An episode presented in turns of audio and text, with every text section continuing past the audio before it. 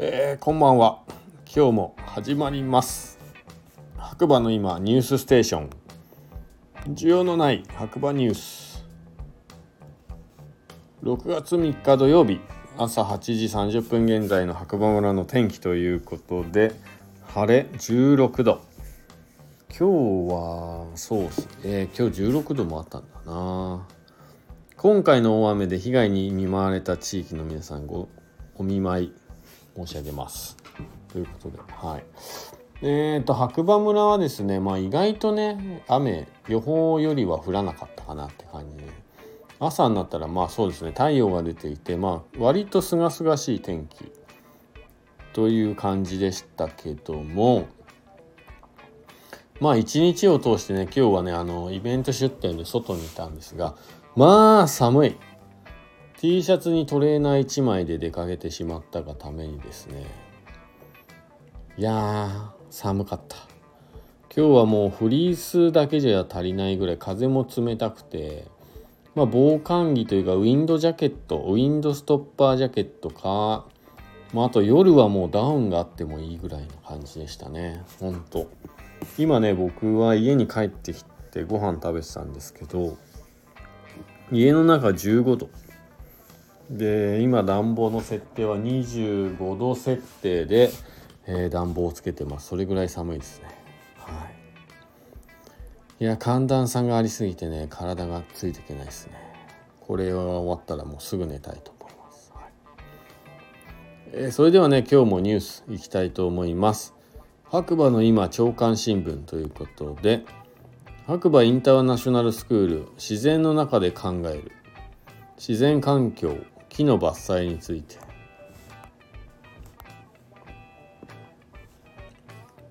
ヤフーニュース自然の中で考える自然環境。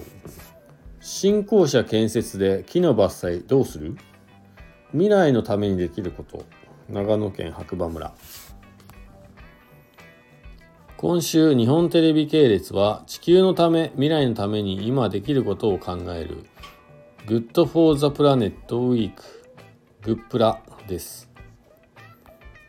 長野北安住郡白馬村にある持続可能な社会を学ぶ学校。豊かな環境を生かし子どもたち自身が自然環境について考えます。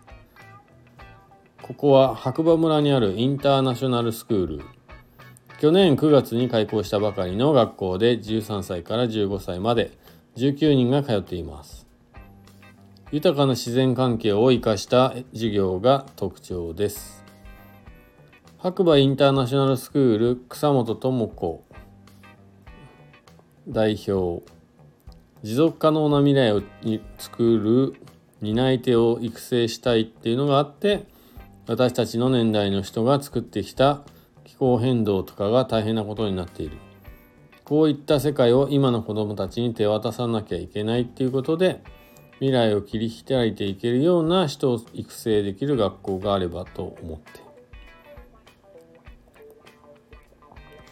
ということで、まあ、記事ちょっと長めです。興味ある方は、えー、Yahoo ニュースなんでね、読んでみていただければなと思います。はい。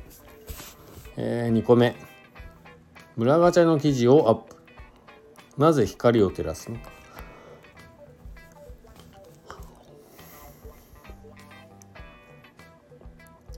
なぜ光を照らすのか。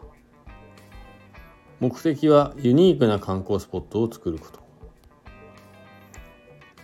白馬村の観光の入り口を地域の人で作る取り組みを目的とした村ガチャ。村内7代目の設置は24時間対応の光る村ガチャ。なぜ光らすのか。何がしたいのか。を中心に記事を書きたいと思います。改めて村ガチャって何という方は下記のマガジンよりどうぞというですね。まあちょっと記事が長いので、えー、興味ある方はオープンチャットから読んでみてください。えーと、あとは、やばい、うん、眠いっすね。うん、ニュースを今、探しております。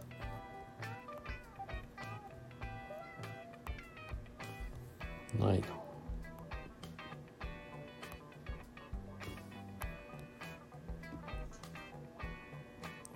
なないですね。もうニュースこんなところかな。はい。